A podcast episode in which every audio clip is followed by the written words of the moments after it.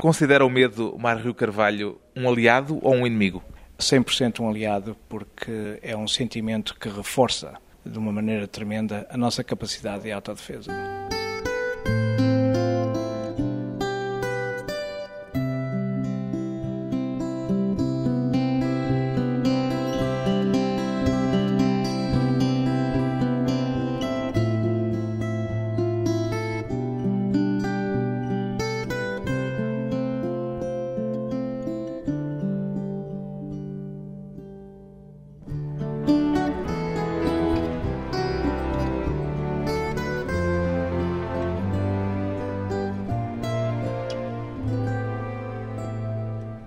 Mário Rui de Carvalho, 53 anos, repórter de guerra. Quantas guerras já viveu Mário Rui de Carvalho?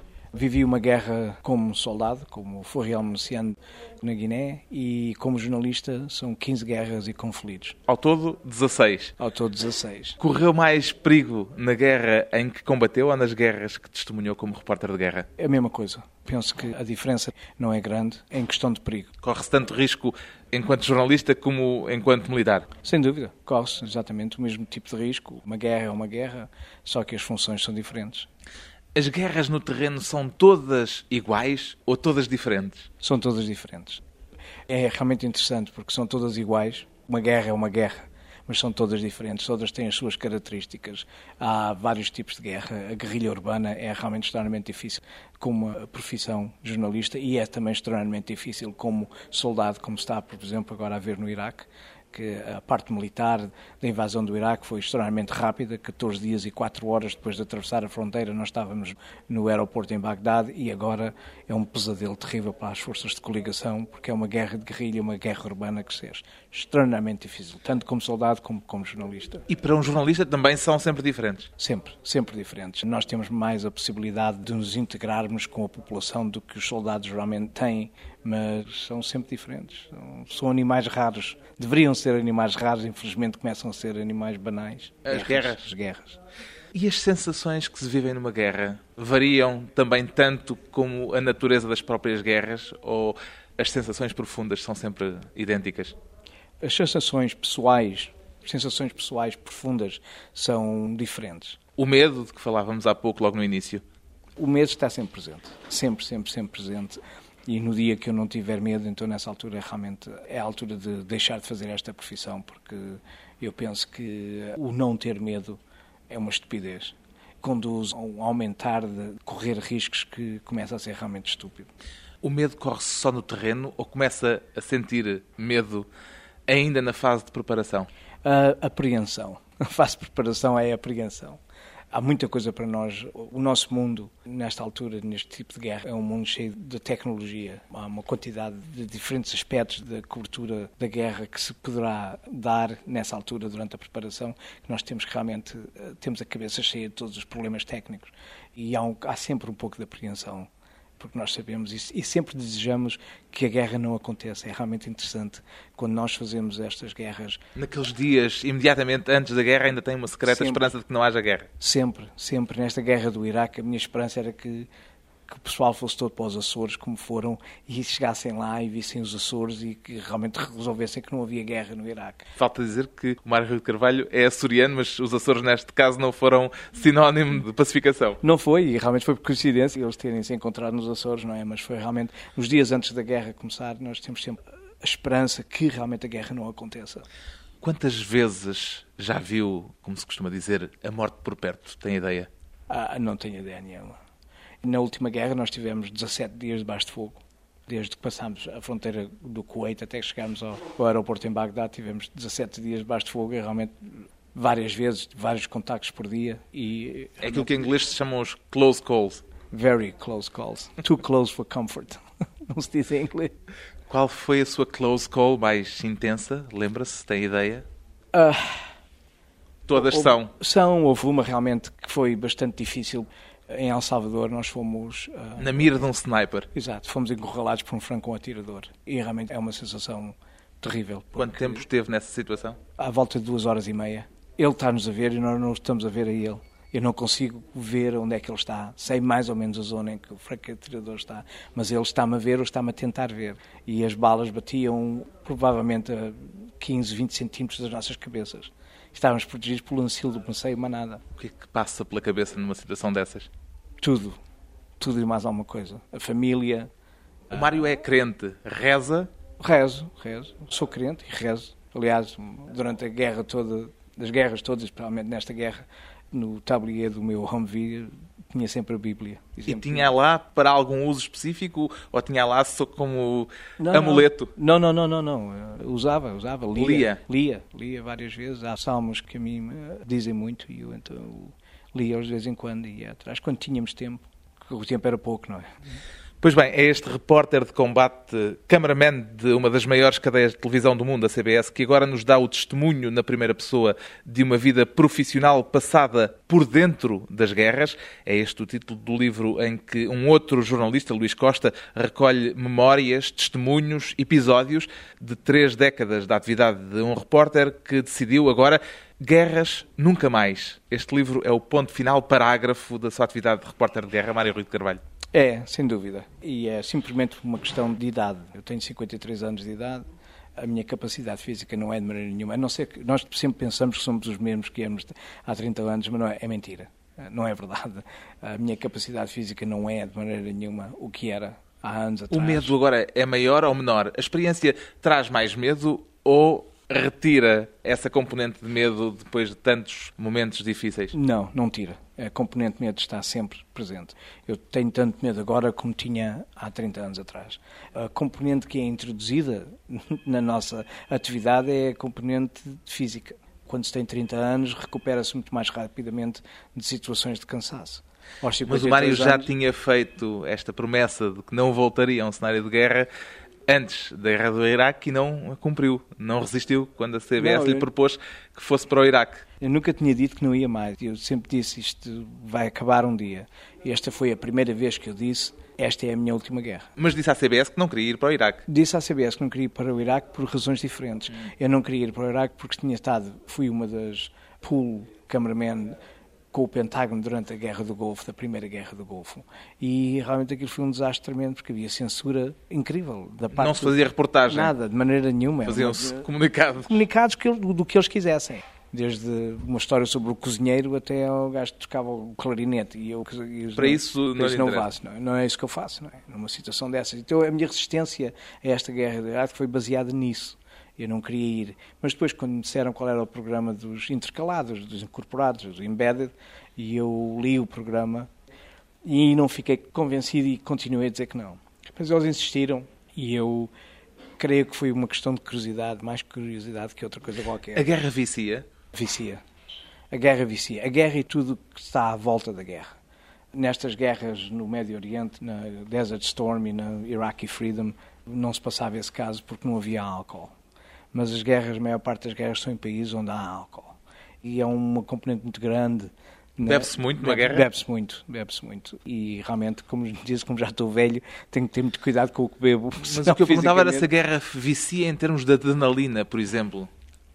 Uh, pode haver alguns casos, eu, a mim realmente não. A Aquela foi... intensidade que se vive nos momentos de guerra não marca, não deixa a vontade depois, num cotidiano mais ou menos tranquilo, de voltar a sentir eh, aqueles não, momentos de tensão? A, a, mim, a mim não, eu só posso falar para mim, não é? A mim não, porque eu sei perfeitamente qual é a ideia da adrenalina, mas o que está à volta de uma guerra, há fatores que de, as vítimas, os civis que morrem, a maneira como os soldados morrem, a maneira atroz como os soldados morrem por vezes, os momentos de adrenalina são completamente desfeitos por cenas que nós vimos nos campos de batalha. É? Apesar disso, há 30 anos que o Mário Rui de Carvalho anda nesta vida. O que é que o faz andar nela? É por facto de eu ser bom, de eu ter desenvolvido um método de trabalho que realmente me conduziu uma carreira onde eu, graças a Deus, e uma sorte tremenda, nunca a minha carreira nunca teve baixo.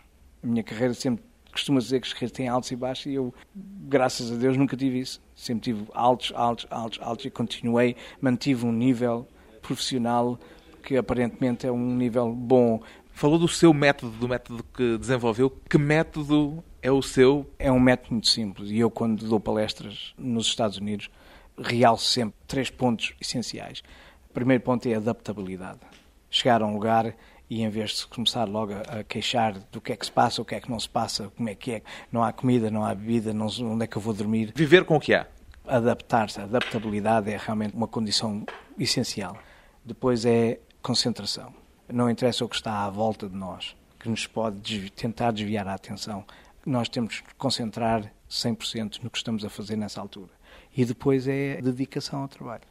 O nosso trabalho não acaba quando nós acabamos de filmar há várias coisas para fazer depois de filmar, tratar do equipamento, tentar aprender outras coisas, falar com os nossos colegas, ver como é que se faz isto, como é que se faz aquilo, ler livros sobre isso, que é a dedicação ao trabalho. Aliás, como em toda qualquer profissão, não é? Os três métodos de Mário Rui de Carvalho para uma carreira com 30 anos, depois de uma breve pausa regressamos, com este repórter que descobriu a guerra antes do jornalismo.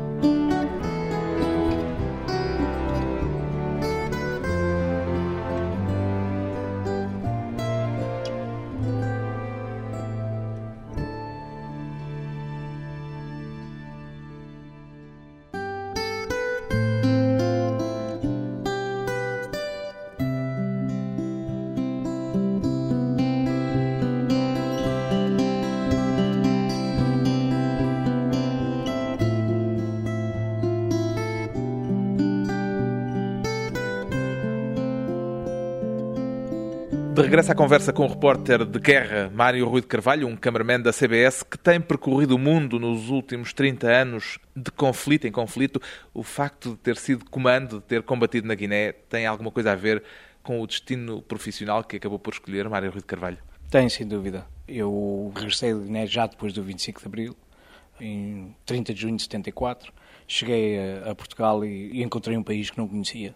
Eu, quando saí saí com um país da ditadura, regressei a um país em efervescência. Um, um desastre total e não conseguia arranjar emprego, não conseguia entrar na universidade, havia greves por todo lado e aquilo arrastou-se durante meses e eu consegui um emprego com a Avis no aeroporto. Depois resolvi ser eh, comissário de bordo da TAP, saí da Avis, fui para a TAP, a TAP foi invadida por paraquedistas, puderam-nos todos na rua e fui outra vez para a Avis, disseram que já não, quem vai, vai e então fiquei na rua sem emprego. Só que os meus amigos na Avis eh, Arranjavam-lhe uns ganhos. Arranjavam, ia buscar uns carros ao estrangeiro e tal, e lá estava tudo bem, não é? Lá ia sobrevivendo. E um dia perguntaram-me se eu queria trabalhar para a CBS como tradutor e andar com os repórteres da CBS que estavam cá. Os jornalistas que vinham do estrangeiro para cobrir esta grande algazarra que se vivia aqui. As intentonas, as inventonas, não sei se se lembra disso tudo, não é? O Alentejo ia tomar, o, os alentejanos iam para o Minho tomar o Minho, a malta lá de cima veio e cortou a estrada no entroncamento, e aquilo realmente era uma, uma bagunçada desgraçada, e eu disse que não, disse que não, porque realmente gostava, era, andava... E, Recusou o convite dos americanos disse não, para... Até que eles me disseram que pagavam 25 dólares por dia, 25 isto, isto em 1974 era muito dinheiro, e então eu disse, ah, então eu quero é que é e tal. E então disseram-me às 8 da manhã no Sheraton, e eu lá fui para Lisboa, às 8 da manhã no Sheraton. Como motorista e tradutor? Até hoje. Mas motorista e tradutor primeiro, como é que depois chega... Questão de curiosidade. À Câmara? Questão de curiosidade. Pura e simplesmente. Comecei a trabalhar com eles, comecei a achar interessante o que eles fazem, né? virem tal para um país, absorverem-se no que é que está a acontecer. E eles, nessa altura, e eu depois, claro, quando eles me deram um emprego, comecei a ver realmente o tipo de trabalho que é. Eles chegam, nós chegamos a um país, ou seja, eu já estive em 64 países para fazer histórias e um tipo chega ao país e aprende tudo sobre esse país, que precisa de aprender. A camada de cima, depois, quer dizer, para aprofundar, depende do tempo em que se fica nesse país, mas logo a parte... As coisas essenciais. essenciais do país apresentam-se logo. E eles chegaram aqui a Portugal e aprenderam logo. E sabiam coisas que eu não sabia, não é? Então, mas isto na cidade tal, isto aconteceu tal e tal. E eu, pois, realmente deve ser e tal, não sei o quê. Alcobaça, porque é que se chama Alcobaça? É o Rio Alcoa. Quer dizer, eles foram também, a certa altura, uma espécie de seus formadores Todos, naquilo que sempre, veio a ser sempre, sempre. a sua atividade jornalística. Sempre. Todas as pessoas que eu encontrei na minha vida profissional foram meus formadores, até hoje.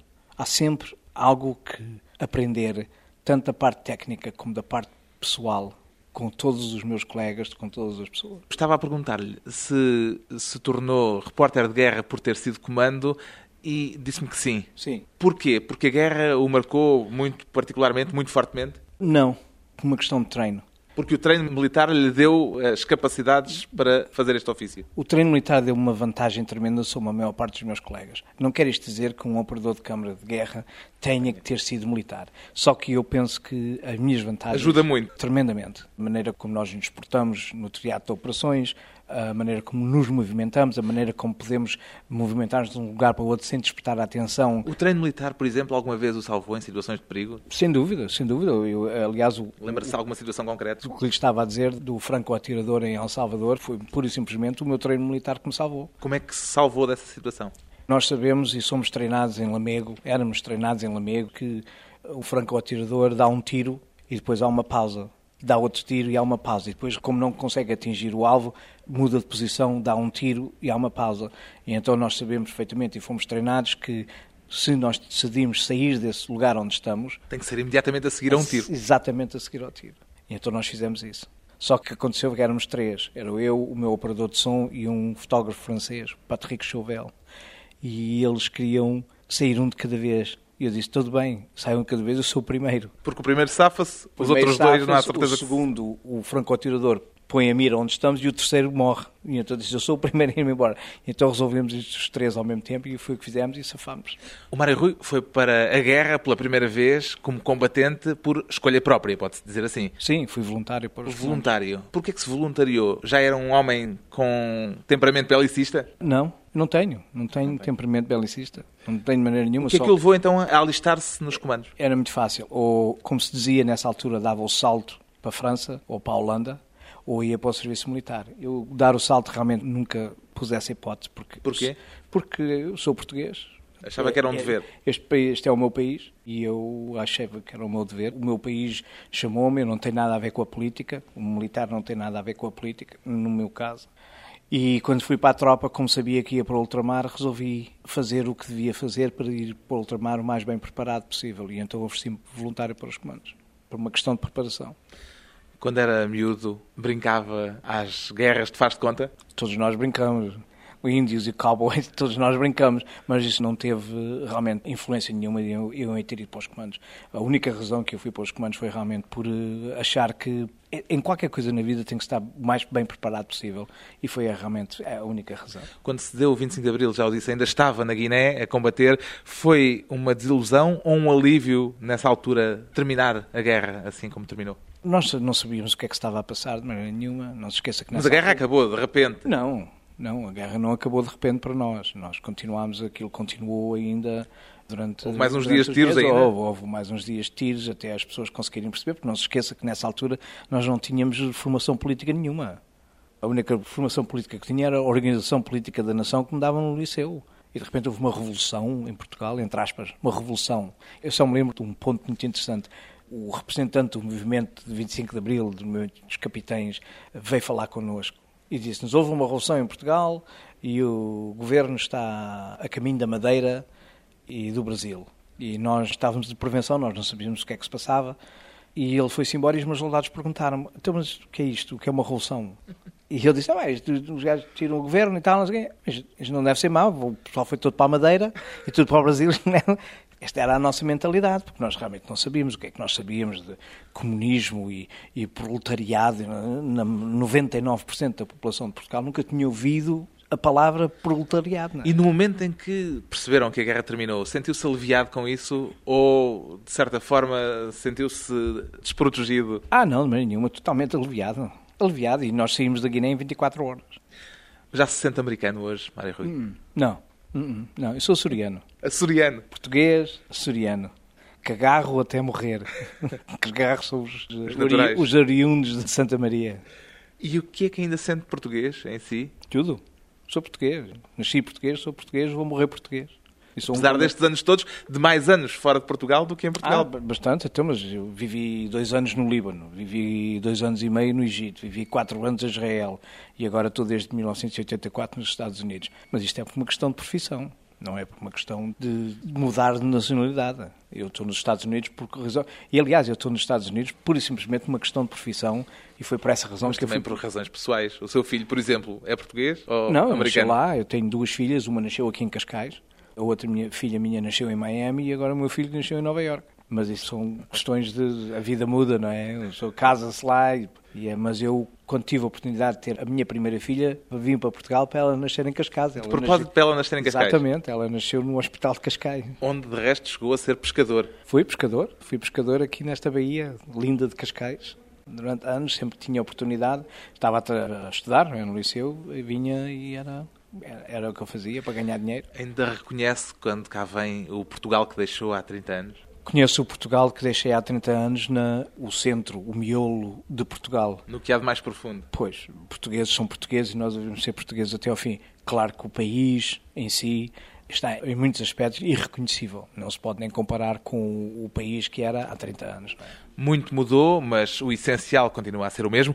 Depois de mais uma pausa breve, voltamos à conversa com Mário Rui de Carvalho e a geografia profissional de um veterano de guerra.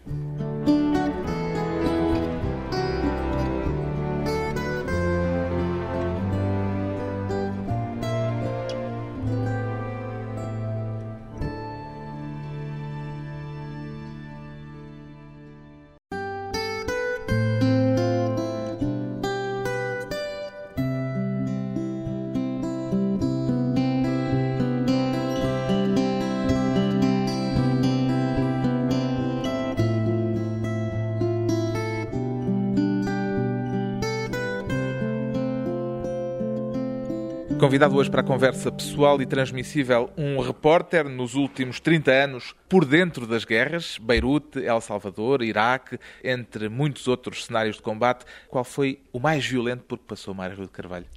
A última guerra. Foi uma guerra extremamente violenta do ponto de vista da artilharia, tanto de uma parte como de outra. Realmente eu às vezes ouço as pessoas falarem que Epá, a guerra não foi nada especial, esta guerra não foi. Morreram 214 soldados americanos na guerra alguém os matou. Mas, mas no seu livro fala do Haiti. Mas há uma grande diferença entre esta guerra e o Haiti. O Haiti foi uma guerra civil. O Haiti foi uma guerra que é das tais guerras inexplicáveis. Não foram invadidos pela República Dominicana e estavam a lutar contra a força invasora. É uma guerra civil que, para mim, é das piores guerras que há. E foi de uma as guerras civis são mais violentas que as outras? São, são. As guerras civis... São entre irmãos. Trazem à flor da pele o pior que há na raça humana é incrível o que é que as pessoas da mesma nacionalidade, por vezes primos, fazem uns aos outros. Eu vi pessoas no Haiti serem mortos com cocos. Como já não havia armas, agarravam nos cocos e davam com os cocos na cabeça dos homens até eles morrerem.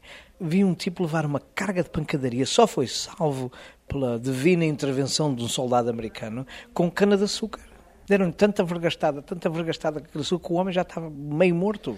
E por detrás da câmara, o Mário Rui emociona-se com essas situações ou naquele momento o aspecto técnico prevalece sobre o aspecto emotivo? Eu, se me deixasse afetar por estas situações de uma maneira regular, vivia hoje no Júlio de Matos não havia hipótese de sobreviver mentalmente a um overload, a uma, uma, carga, uma carga destas no nosso cérebro, não é? Eu tenho que me distanciar das situações. Claro que quando chego ao hotel nesse dia, as imagens atrozes do que se passou durante o dia estão na minha cabeça e eu tenho os meus momentos de reflexão e depois ponho as, essas sensações todas que tive durante o dia e que tenho ainda ponho-os numa file, num dossiê à parte no meu cérebro, que eu não esqueço, mas que não posso de maneira nenhuma que isso deixe afetar o meu trabalho. Ver uma situação de guerra, essa violência que já testemunhou pela Câmara, Sim. é diferente de vê-la com os seus próprios olhos? Eu desenvolvi um estilo de trabalho que recomendo. Eu filmo com os dois olhos abertos geralmente fecha-se o olho esquerdo e vê-se através da câmara com o olho direito. Eu fui com os dois olhos abertos para, para ter para, mais campo também de visão campo, e para saber exatamente o que é que está a passar à minha frente e do meu lado esquerdo, porque eu, para o lado direito sou cego. Podem vir 10 tipos de machados e katanas do lado direito para me matar. Que é do lado que tem a câmara. pois, exatamente. Eu não vejo nada para o lado direito. Quando volta de um cenário de guerra, vem diferente, mais irritado, mais, mais tranquilo? Há alguma diferença em si? Não. Não há. Eu venho, venho da guerra, fiz o meu trabalho e, como lhe disse, ponho as sensações todas num no dossiê, tal dossiê à, parte. Dossiê à parte e... Consegue separar bem consigo. os factos profissionais da vida cotidiana? Psicologicamente consigo. Fisicamente, cada vez é mais difícil. Depois de ter estado meses em risco de vida, sente que aquelas pequenas quesílias do cotidiano são mais fúteis do que aquilo que nos parecem a nós que vivemos num dia a dia tranquilo. pois, fundo. mas são necessárias. As quesilhas do dia a dia são necessárias a nós todos. Podem ser fúteis, mas são realmente necessárias. Nós todos as temos. Não, eu continuo a viver exatamente da mesma maneira que vivia antes de ir para as guerras, não é? Para qualquer tipo de guerra. Há situações que me afetam terminantemente. E eu posso lhe dar Por um exemplo? exemplo. Na Colômbia, houve uma, uma erupção do vulcão e houve uma O enxurrada. Nevado del Ruiz. O Nevado del Ruiz e destruiu completamente uma cidade, a cidade de Armero. Nós fomos diretamente para Bogotá, de Bogotá fui de carro para Armero, cheguei lá, andei 11 km de lama e lava, a ver umas cenas incríveis de pessoas cobertas de lama e a lama já estava seca. Pareciam seres de outro mundo e tal. E eu continuei a andar e cheguei a Armero. E Armero tinha sido totalmente destruída, morreram 25 mil pessoas. Desapareceu, a cidade pura e simplesmente desapareceu e matou tudo, houve meia dúzia de sobreviventes. E ao andar à procura de sobreviventes e de uns planos para fazer, eu vi uma cabeça, só via a cabeça na lama enterrada e eu olhei e havia vários mortos não é, por todo lado, mas a cabeça eu olhei e olhou para mim. Eu vi os olhos mexerem-se. E eu disse ao meu colega: pá, está aqui um rapaz, em inglês, e a cabeça, a olhar para mim, disse-me em inglês: Eu não sou um rapaz, eu sou uma menina. E o nome dela era Omaira Sanchez. Estava presa de joelhos, com uma parede em cima das pernas, do joelho para baixo. E teve à volta de 50 horas lá, toda a gente a tentar salvá-la e ela acabou por morrer. Isto foi uma cena que me chocou de uma maneira tremenda. Nesse momento envolveu-se. Fui à procura de gente para vir socorrer e trouxe e disse onde é que estava, mas continuei a fazer o meu trabalho, porque é a vida, não é? Qual é o erro mais comum dos repórteres principiantes em cenários de guerra? Ah, pá, como é que se diz em português? Gung-ho. O ir de peito feito. Peito feito. O ir de peito feito. Nós todos passámos por uma fase dessas, no certo e determinado da nossa vida. Haja quem se atravesse. Essa, essa é a expressão portuguesa. Haja quem se atravesse. Porque eu é que sei, e eu tenho 23 anos, ou 24, ou 25, ou 26, e, e cometem erros tremendos e morrem. São mortos, e infelizmente há uma quantidade de colegas meus que foram mortos a fazer o nosso trabalho e que Mortos que podiam ser evitadas. totalmente evitadas. Totalmente evitados se, se eles tivessem um pouco mais de experiência em questões de guerra. Há outros que morreram, como eu perdi um, um grande amigo meu nesta última guerra no Iraque, o Mike Kelly, um acidente, uma emboscada e o, o jeep dele caiu num canal de irrigação e eles morreram todos afogados. Isso é das tais coisas. Posso também dar o exemplo do repórter espanhol, que estava cheio de medo, O Anguita. cheio de medo. Ele foi connosco no autocarro para o deserto. Disse-nos: Estou cheio de medo, quero ficar para trás, vou ficar atrás, vou fazer uma história de, do que se passa lá para a frente e tal. E nunca mais o vimos até chegar ao aeroporto. E no aeroporto vimos: Ei, Juan, ei, olá.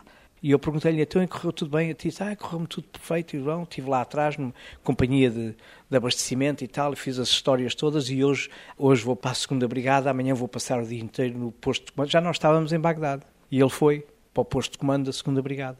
E o posto de comando da segunda brigada foi atingido por um míssil iraquiano, matou ele, matou dois soldados e um jornalista alemão. É o fator sorte também. Fator sorte. A sorte protege os audados, não é? Sempre. É a assim que sorte protege os dados. E eu espero bem que sim.